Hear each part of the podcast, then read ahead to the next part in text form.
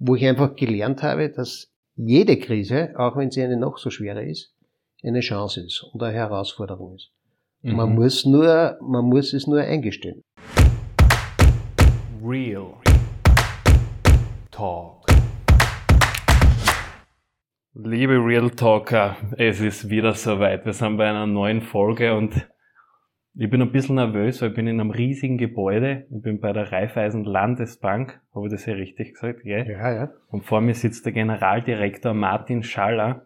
Willkommen und danke, dass Sie sich einmal Zeit genommen haben, dass wir da sprechen dürfen.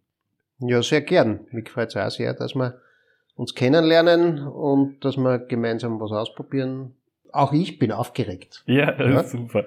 Wir sind ja Real Talk, das heißt auf Deutsch Klartext und wir fangen mit den Fragen wir tun nichts aufwärmen und so, sondern wir gehen immer gleich zum Dessert.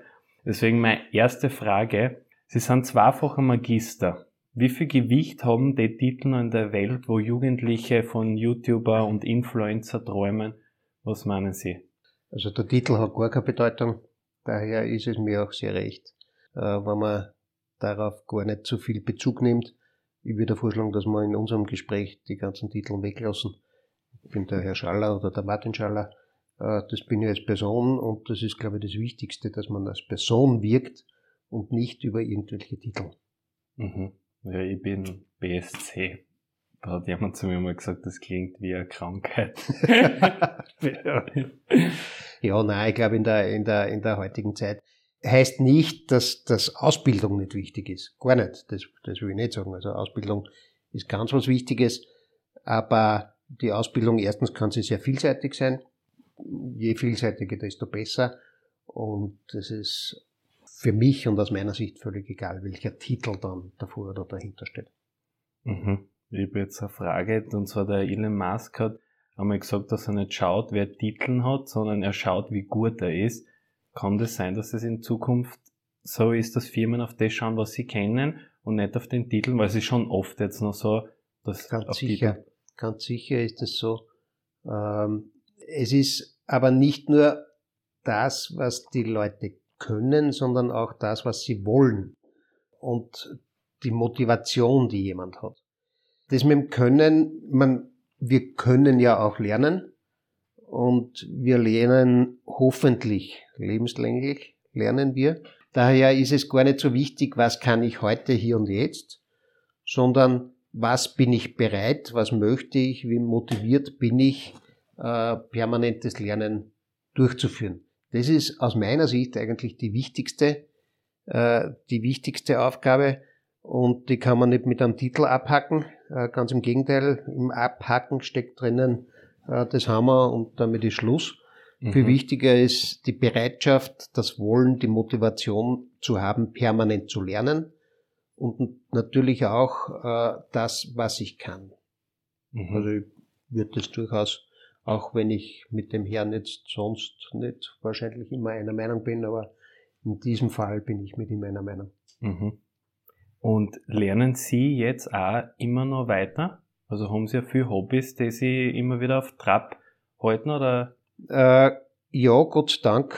Gott sei Dank habe ich, habe ich einige, einige Hobbys, und ich, ich merke zwar, dass man im Alter oder je älter man wird, äh, es mit dem Lernen nicht mehr ganz so einfach ist wie als Junger. Darum stimmt sicher, alles, was man als Junger lernen kann, ist einmal gut. Aber ich bemühe mich trotzdem sehr äh, zu lernen und am meisten lerne ich, äh, lerne ich von meinen Kindern. Ich habe vier mittlerweile erwachsene Kinder.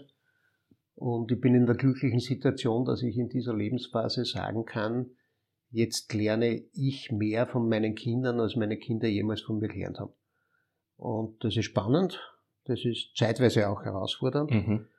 weil man natürlich nicht immer sofort derselben Meinung ist, manchmal ja gar nicht, mhm. aber das ist ja äh, das Befruchtende, das ist ja das Positive. Das ist jetzt ein voller Exkurs. Die Frage habe ich nicht geplant, aber es mich so interessiert, weil das so viele Menschen immer sagen, dass sie von ihren Kindern so viel lernen. Und ich denke mal, ich bin selber 26, ich weiß nicht, was man von den kleinen Kindern lernen soll. Ich habe auch keinen selber. Können Sie auch so Sachen sagen, was Sie von denen lernen? ich habe von, von, von euch heute schon was gelernt. Ich habe gelernt, wie ich gekommen bin, dass ich gesagt habe, ihr habt so angefangen mit Veranstaltungen und Events und dann hat der Herr Covid angeklopft. und dann habt ihr euch gedacht, und das hat man nicht gedacht, habt, man, äh, habt ihr gedacht, ja, aber das bringt uns jetzt nicht ab, wir machen was Neues. Äh, wir probieren Podcasts und andere Dinge. Und schon allein zu sehen, hallo, da gibt's Leute, die stecken nicht den Kopf ins Sand, sondern mhm. die überlegen sich, was sie denn tun können. Und äh, das Thema Podcast, das für mich noch ein sehr neues ist, da seid ihr natürlich meilenweit vorn. Also wieder was gelernt. Und eine Sache, was Sie von Ihren Kindern lernen? Da lerne ich vor allem, wie die Generation, was ist das jetzt, XYZ, äh, wie diese Generation denkt.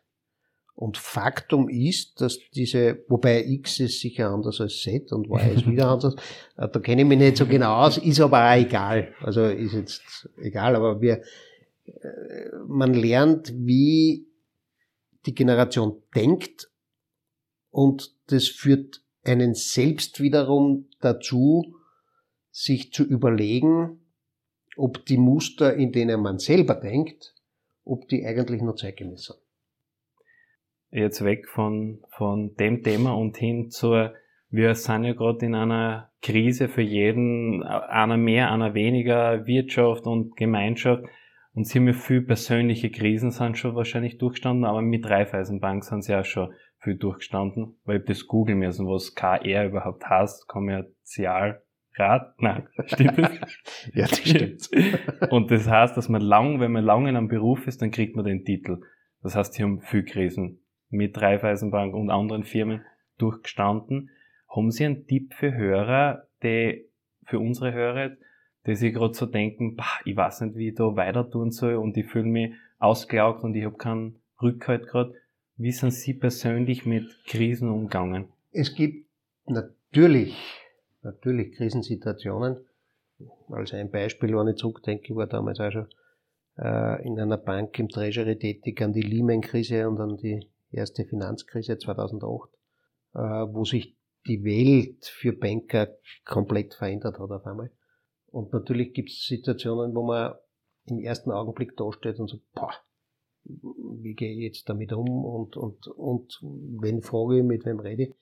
Heute äh, heute, nach mehreren krisenhaften Erscheinungen, bin ich eigentlich viel optimistischer, als es damals immer war, weil ich gesehen habe und gelernt habe. Und das ist das, wo das Lernen wieder dazu spielt, wo ich einfach gelernt habe, dass jede Krise, auch wenn sie eine noch so schwere ist, eine Chance ist und eine Herausforderung ist. Mhm. Man muss nur, man muss es nur eingestehen. Also, und das Schlechteste ist, wiederum den, den äh, Kopf in den Sand zu stecken und sagen, boah, das geht jetzt gar nicht mehr, sondern man muss aktiv herangehen. Äh, man muss schauen, dass man mit möglichst vielen äh, Personenleuten über seine aktuellen Themenstellungen spricht und dass man sich äh, selbst Wege für die Zukunft, die sie ja plötzlich eröffnen. Wer hätte denn gedacht vor Corona-Zeiten, dass man auch was in, in unserem Job jetzt Fall ist, dass wir tatsächlich äh, digital so viel erledigen können. Mhm. Wir haben schon immer gewusst, ja, und die Digitalisierung war schon vorher, war vorher schon da. Aber jetzt erleben wir den, den vollen Turbo da drinnen in dieser Digitalisierung. Und da gehen gewisse Dinge auf einmal viel, viel schneller, als sie ohne diese Krise überhaupt gegangen wären. Mhm. Und aus dem Grund sage ich ja, ich meine, natürlich ist vor allem die Gesundheitskrise eine, eine ganz furchtbare. Und natürlich sind auch die wirtschaftlichen Folgen und werden die wirtschaftlichen Folgen keine angenehmen sein. Aber wir sollten die Chancen, die sich daraus ergeben, als Herausforderungen annehmen, um uns weiterzuentwickeln. Und Sie haben jetzt gesagt, dass Sie mit anderen Menschen gesprochen haben. Das heißt, wenn Sie in einer Krise stecken, sprechen Sie dann auch mit Ihrem Umfeld und mit ja. Ihrer Family. Ja. Da ist, glaube ich, je breiter je breiter das Feld ist, umso besser. Das beginnt bei Familie, geht über gute Freunde und Bekannte, Arbeitskollegen, äh, ein möglichst breites Bild zu haben. Was war jetzt eine Sache, die die Raiffeisenbank nur, ich sag's jetzt in Anführungsstrichen, dank Corona erfunden oder neu macht? Also erfunden. Äh, weiß jetzt nicht, ob wir was haben, aber wir haben gelernt, wenn ich jetzt an, an die Kommunikation denke, dass erstaunlich gut äh, das Videoconferencing funktioniert. Das haben wir schon vorher auch angewendet, aber so in der breiten Masse haben wir es nicht gemacht, weil wir uns auch gar nicht sicher wären, ob es wirklich technisch funktioniert. Und jetzt war es so, dass ab 13. März 2020 mussten wir es einsetzen. Mhm. Und siehe da, dank der großartigen Unterstützung auch unserer IT, es hat funktioniert. Mhm. Und es ist aber auch nicht so, dass ich sage, jetzt bleiben wir nur mehr alle daheim und tun Fernsehen. Äh, das geht nicht, äh, weil der persönliche Kontakt nach wie vor ganz wichtig ist. Aber die, die optimale Abstimmung digital und persönlich, das haben wir, glaube ich, meilenweit weiter. Und da bin ich wiederum stolz drauf, auf, auf Raiffeisen. Wir haben, wir haben vorher schon immer gesagt, wir sind die digitale Regionalbank. Und mhm. jetzt war der Zeitpunkt, wo wir es unter Beweis stellen können. Mhm. Und es funktioniert super. Das heißt, wir haben es nicht erfunden, aber wir haben es selber so richtig gelebt. Und warum ist es so schwer, wenn man muss? Dann ist es ja. leicht und wenn man kann, dann man hat ja vorher schon gewusst, man muss nicht nach Miami fliegen mit dem Geschäftspartner ja. zu reden. Warum ist es so leicht, wenn man muss? Das ist eine gute Frage. Zum einen, weil wir als Menschen und möglicherweise auch je älter wir werden, äh, immer mehr zum Gewohnheitstier werden. Und alles, was man gewohnt ist und alles, was man schon immer gemacht hat, äh, das passt und man bekommt vielleicht Scheuklappen äh, und, und ist gar nicht mehr bereit, links und rechts zu schauen, sondern geht seinen Weg, auf dem er in der Vergangenheit ja gut gefahren ist, mhm. geht dann einfach gerade weiter und alles andere ist mühsam und anstrengend. Äh, das zählt, das gehört wahrscheinlich auch zum Menschsein dazu. Umso mehr ist es die Aufgabe, dagegen anzukämpfen. Und wie durchbricht das ein Generaldirektor, der Martin Schaller, diese Gewohnheiten und Scheuklappen, dass er den nicht kriegt? Äh, ich, ich, behaupte gar nicht, dass ich keine Scheuklappen habe. Ich werde sie auch haben. Ich bemühe sie möglichst abzubauen. Äh, und das kann man schon aktiv machen, indem man wiederum zum einen selbst sehr viel hinterfragt. Also wenn, wenn ich durchs Haus gehe äh, und mir fällt irgendwas auf, wo ich so komisch, dann stelle ich die Frage an die Kollegen, warum machen wir das oder warum machen wir das so? Mhm. Und dann kommt es zu einer Diskussion. Und ich sage dann aber auch gleich immer dazu, es gibt nur eine Antwort, die ich nicht vertrage, definitiv nicht vertrage, ist, wenn ich dann als Antwort gekriegt habe, weil wir es immer schon so gemacht haben. Das geht nicht. Also mhm. diese, gibt viele Antworten, aber die Frage, die, die Antwort gut nicht. Das heißt, immer wieder zu überlegen, ist denn das heute noch gescheit? Und vor 20 Jahren mag es ja gut und richtig und wichtig gewesen sein, aber das heißt noch lange nicht, dass das heute noch immer gut und richtig und wichtig ist. Äh, das heißt im eigenen Unternehmen. Und wiederum, und da komme ich wieder zu den jungen Leuten zurück, ich versuche mich, versuche, dass ich mich viel und oft mit jungen Leuten unterhalte.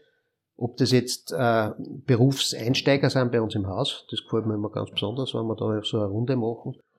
Und ich die Leute frage, wo kommen sie her, was haben sie gemacht? Und, und ihnen mitgebe, bitte fordert uns, weil, weil genau deswegen brauchen wir ja, äh, wir haben sehr gute, natürlich, wir haben ganz, ganz ausgezeichnete Mitarbeiter, aber wir brauchen immer wieder eine frische Luft von außen, um eben auch zu sehen, es gibt was äh, neben den, den, den Bahnen, die wir bisher kennen.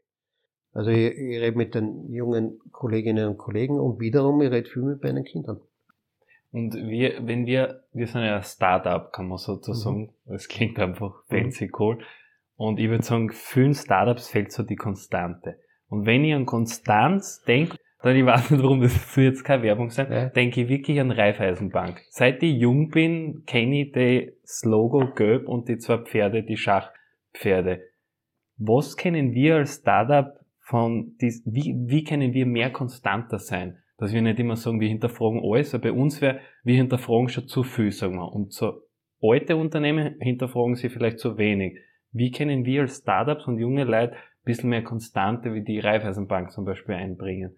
Heute für völlig richtig äh, und interessant und wichtig, diese Frage. Äh, natürlich äh, braucht man bei allen Veränderungen trotzdem irgendeine Konstante, an der man sich orientiert. Ich freue mich wahnsinnig, dass jetzt das Giebelkreuz als die Konstante genannt wurde. Äh, anscheinend haben wir in der Vergangenheit doch ein bisschen was richtig gemacht ja. bei Raiffeisen und das glauben wir auch. Und vielleicht liegt liegt der Schlüssel zum Ziel, der Mittelweg darin, dass man sagt, ja, äh, wir brauchen natürlich schon Wurzeln. Wir brauchen schon äh, Prinzipien, an denen wir uns festhalten. Und gerade bei uns bei Raiffeisen ist halt so, unser Gründer, unser Gründer hat vor mehr als 200 oder ist vor 200 Jahren äh, auf die Welt gekommen und der hat, der hat selbst halt die drei wesentlichen Prinzipien von Raiffeisen, das sind die Solidarität, die Subsidiarität und die Regionalität äh, in den Kern, Kernpunkt seines Handelns gestellt. Äh, Im Prinzip ist es, sind diese Werte alles, was man heute im Groben eigentlich unter Nachhaltigkeit verstehen kann. Nachhaltigkeit im, im sozialen Bereich, Nachhaltigkeit im wirtschaftlichen Bereich und natürlich Nachhaltigkeit im ökologischen Bereich.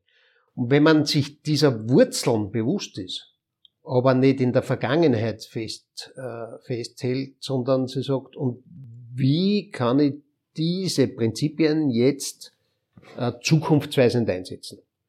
Dann glaube ich, ist man auf einem guten Weg, weil dann weiß man, man hat, man hat einen festen Boden unter sich, aber man weiß auch, die Welt wird sich immer schneller drehen und ich kann nicht stehen bleiben dort, wo ich bin, weil dann bleibe ich über. Mhm. Wer nicht mit der Zeit geht, geht mit der Zeit. Und nur dann kann ich mit diesem Wissen aufbauen auf der Zukunft. Und, und jetzt konkret, was können Startups da tun? Ich glaube, auch, ich glaube, auch bei Startups ist es schon ganz wichtig, dass man seine eigene Vision, seine eigene Mission hat. Und wenn man diese hat, diese Vision und diese Mission, bei uns eben sind es die Prinzipien von Friedrich Wilhelm Greifeisen, dann kann man sich an denen festhalten und dann sind die das Konstante, an denen man sich in die Zukunft entwickelt. Das heißt, übersetzt die Wurzeln, von denen Sie gesprochen haben, sind übersetzt Werte. Ja. Das heißt, wenn wir starten und sagen, unser Wert ist, wir wollen Menschen inspirieren und viel Spaß haben und wir, wir, wir, wir merken auf einmal, dass man nur mehr von Termin zu Termin rennen und keinen Spaß haben, dann merkt man, uh, das ist eigentlich Absolut. nicht das, was, für das wir angefangen haben, weil unser Absolut. Wert war, Menschen inspirieren und Spaß zu haben. Das ist ein konkreter Tipp, danke. Absolut das sage ich auch zu unseren äh, jungen Leuten immer, bitte versucht Spaß zu haben an eurem Job. Denn wenn ihr Spaß habt, Spaß, natürlich, wir sind jetzt keine, keine Spaßfabrik, das ist schon klar, aber äh, man, man sollte glücklich sein in seinem Job. Und dann ist die Wahrscheinlichkeit, dass man den Job gut macht, äh, eine sehr große. Äh, wenn ich keinen Spaß habe, wenn es mich nicht freut, wenn es mich anzieht, ja, dann ist die Wahrscheinlichkeit, dass ich einen guten Job mache, sehr gering. Das heißt, das muss schon im Mittelgrund, im, im, im Mittelpunkt stehen. Und, und, wie haben Sie das geschafft, dass Sie, wie lang sind Sie bei der Raiffeisenbank jetzt? Äh, wie lang bin ich bei der Raiffeisenbank? Also ich war mein Leben lang beruflich Banker. Ja, bin jetzt gute 30 Jahre Banker. Bei Raiffeisen bin ich 20 Jahre. Okay. Wie geht es, dass Sie dann 20 Jahre auch Spaß gehabt haben? Äh, oder haben sie überhaupt 20 Jahre Spaß gehabt oder hat es auch drei Jahre gegeben, wo sie sich gedacht haben, ah, das halte ich nicht mehr aus da? Also es gibt, es gibt unterschiedliche Phasen. Das ist ganz klar. Es gibt unterschiedliche Phasen äh, und es ist auch heute nicht so. Äh, es ist nicht heute so, dass ich äh, jedes Mal in der Früh reingehe und sage, hurra, jetzt freue ich mich aber schon wieder, dass ich mit der Finanzmarktaufsicht diskutieren kann. also äh, es gibt schon auch, äh, oder dass ich irgendwelche sonstigen Formalitäten, Bürokratismen erfüllen muss. Also das sind schon Dinge, wo ich mich auch überwinden muss und wo der Spaßfaktor nicht ganz so groß ist. Aber das gehört auch dazu. Also mhm. ohne dem wird's nicht gehen, aber es sollte zumindest überwiegen. Da, äh, sollte zumindest überwiegen. Und es gibt natürlich auch Phasen, wo es schwieriger wird. Gerade am Anfang von Krisenzeiten ist es schwieriger. Wenn man dann einmal mitten in der Krise steckt, dann wird es schon wieder besser, weil dann sieht man, dann, dann, dann sieht man vielleicht schon wieder ein bisschen ein Bild. Mhm. Und dann beginnt es so richtig Spaß zu machen. Und jetzt im Augenblick, muss ich sagen, bin ich in der glücklichen Situation. Äh, nur mal Spaß ist vielleicht das falsche Wort, aber dass ich absolut gerne äh, und mit, mit viel Motivation an den weiteren Entwicklungen arbeite. Weil, weil, ich, weil ich eben jetzt sehe, hoppla, da geht doch was. Und heute um Spaß, weil wir da sind und sowieso. sowieso, das macht mir am meisten Spaß. ähm, Nochmal zurück zu den Werten und zu den Wurzeln, weil das echt spannend war. Und da habe ich so, haben wir eine Frage herausgefunden, die ich mir interessant gefunden habe. Raiffeisen steht für Vertrauen und Gemeinschaft. Ja. Was einer nicht schafft, das schaffen viele. Ja. Was, glaube ich, jetzt sogar in der Krise auch sehr wichtig ist. Absolut. Was machen die Werte so kraftvoll? Weil wenn man es vorliest, klingt es ja richtig fad. Ja, Vertrauen, Gemeinschaft. Ganz offen, mir ist es, und wahrscheinlich nicht nur mir, sondern vielen ist es auch so gegangen, vor der Krise. 2018 haben wir 200 Jahre eben den Geburtstag unseres Gründers gefeiert mit den, mit den Werten Subsidiarität, Regionalität, Solidarität, äh, Nähe, Vertrauen. Und ganz ehrlich, äh, damals haben wir schon gewusst, ja, das sind schon die Werte, aber ganz ehrlich, damals hat es ein bisschen verstaubt geklungen. Da hat man gesagt, ja, ist eh recht.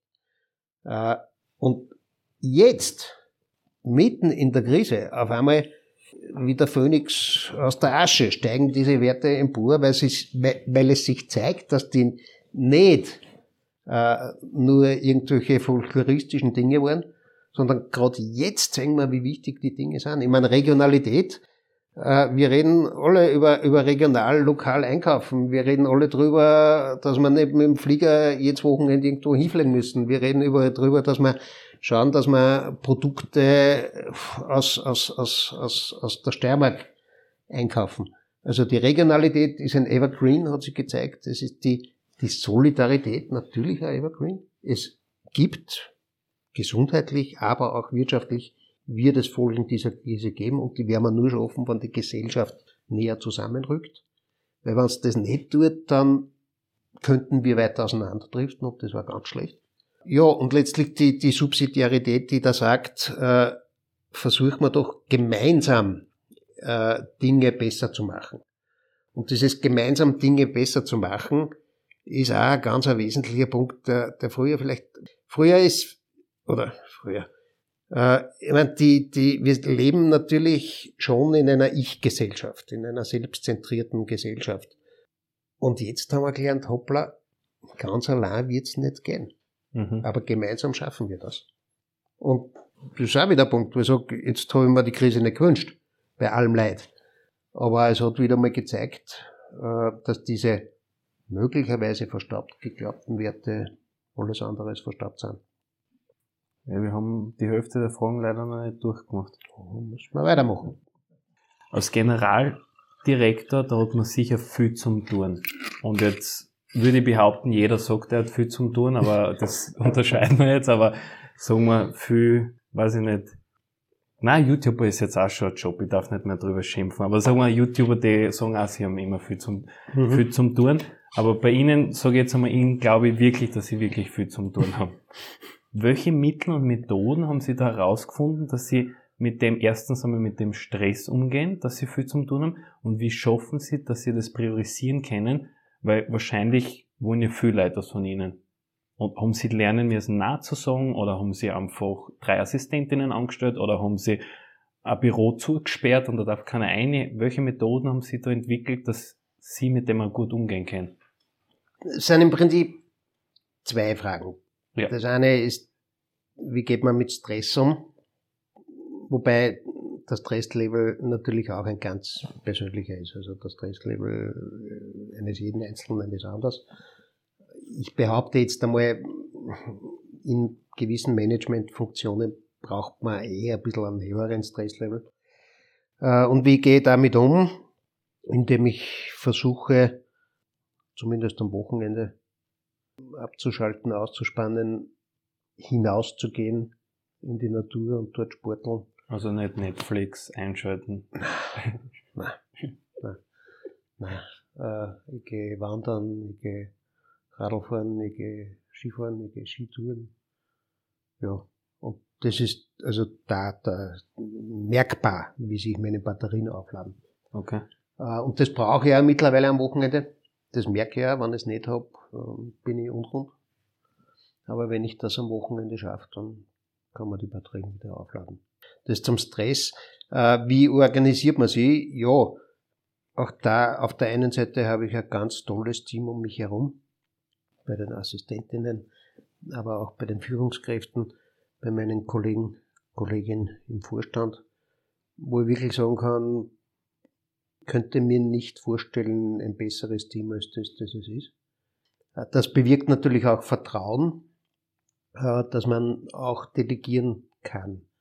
Und man muss delegieren, weil man kann nicht, darf nicht, soll nicht alles selber machen. Erstens geht es zeitlich nicht aus. Und zweitens ist es nicht so, dass man immer der Gescheiteste ist und alles am besten selber macht. Ganz im Gegenteil. Je mehr hier mitwirken, umso besser wird's. Das heißt, man muss delegieren und man muss Vertrauen haben und man braucht dazu natürlich die kompetenten Leute um sich herum. Und wenn man dieses Team hat, dann funktioniert es eigentlich recht gut. Also Konklusio am Wochenende nicht weiterarbeiten, also Nein. sieben Stunden, Nein. wie die Hustler, jetzt immer sagen 24-7. Und das zweite wäre zum, wie sie umgehen mit der Arbeit, ist delegieren und auf ein gutes Team vertrauen. Genau. Genau. Und was machen Sie, wenn Sie akut Stress haben? Zum Beispiel, jetzt kommen sieben Bürokraten ein und sagen, Herr Schaller, ich, äh, ich will was, dann der zweite sagt, und Sie denken sich, ich habe jetzt da noch mein, mein Teamgespräch. Ja, dann kann es schon sein, dass ich kurzfristig ungeduldig werde, weil ich verlange natürlich schon von den anderen auch, sich zu organisieren. Und, und dann sage ich schon, guter Mann, gute Frau, bitte, du siehst, ich bin gerade mitten wo drinnen, komm später. Oder geh zu dem und zu der und besprich's mit denen. Mhm. Weil ich erwarte mir schon von me- meinen, von meinen Kolleginnen, Kollegen, Mitarbeiterinnen, Mitarbeitern, dass sie auch versuchen, ähm, das so zu leben, wie, wie, wie ich das tue. Es kann kein, äh, das Leben ist keine Einbahnstraße. Das ist aber ein guter Tipp, weil mir vor, unsere Generation, die traut sich nicht nachsagen, wir sind ein bisschen konfliktscheu. Ja, und, und jetzt bin ich auch nicht zugegebenermaßen derjenige, der Hurra in jeden Konflikt eingeht, aber man muss sich schon auch, weil sonst läuft man Gefahr, dass man untergeht, Mhm. man muss sich schon auch abgrenzen können und sagen, jetzt ist Schluss oder jetzt kommst du später oder jetzt gehst du zu einem anderen Mhm. und jetzt ist er Ruhe. Das ist gar nicht so einfach. Wir sind jetzt leider schon bei der letzten Frage. Ich werde ein bisschen ausschweifen, die Frage, weil wir haben jetzt in den letzten vier Monaten, glaube ich, haben wir 13 oder 14 Podcasts aufgenommen. Und ich habe eine ganz interessante Frage von einem Freund gekriegt. Er hat gesagt, wer war der erfolgreichste von den Menschen? Und dann überlege ich es und er so, nein, nein, Entschuldigung, ich habe die Frage missverstanden. Wer war der erfüllteste? Und dann habe ich mir gesagt, ja, bist du narrisch. Dann habe ich, wir haben interviewt Martin Kocher, den Bundesminister für Arbeit, in äh, Hans-Peter Haselsteiner. Ganz viel berühmte Leute.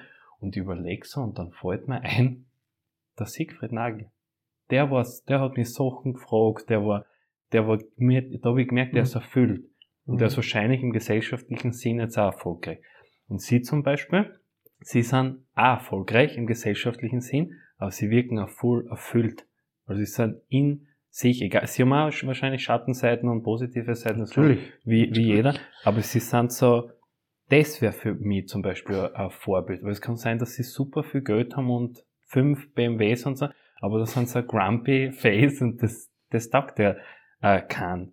Und das war jetzt nicht die Frage, das war eigentlich, äh, dass sie, jetzt würde ich sagen, mit dem Siegfried Nagel, dass sie den Podestplatz Nummer eins erfüllen. Wenn mich wer fragt, wer war der erfüllteste, sage ich Generaldirektor Martin Schaller.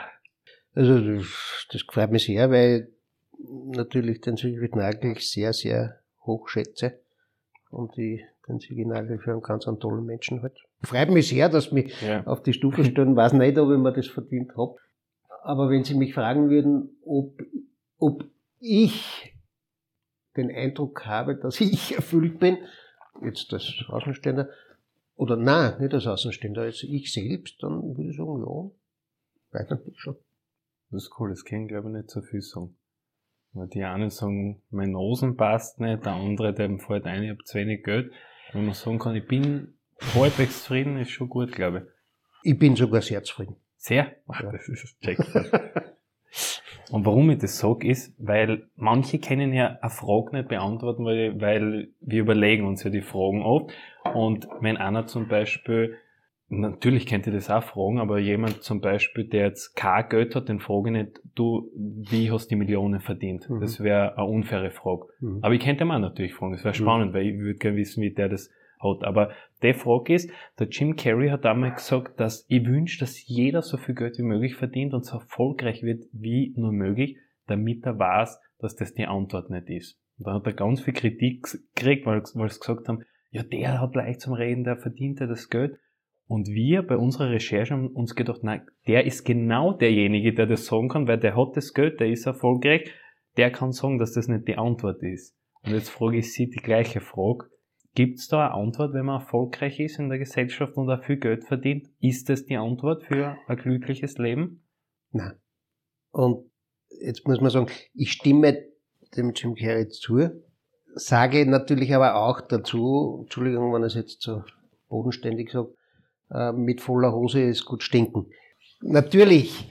Und Geld kann, darf, soll nie der Maßstab für Glück sein.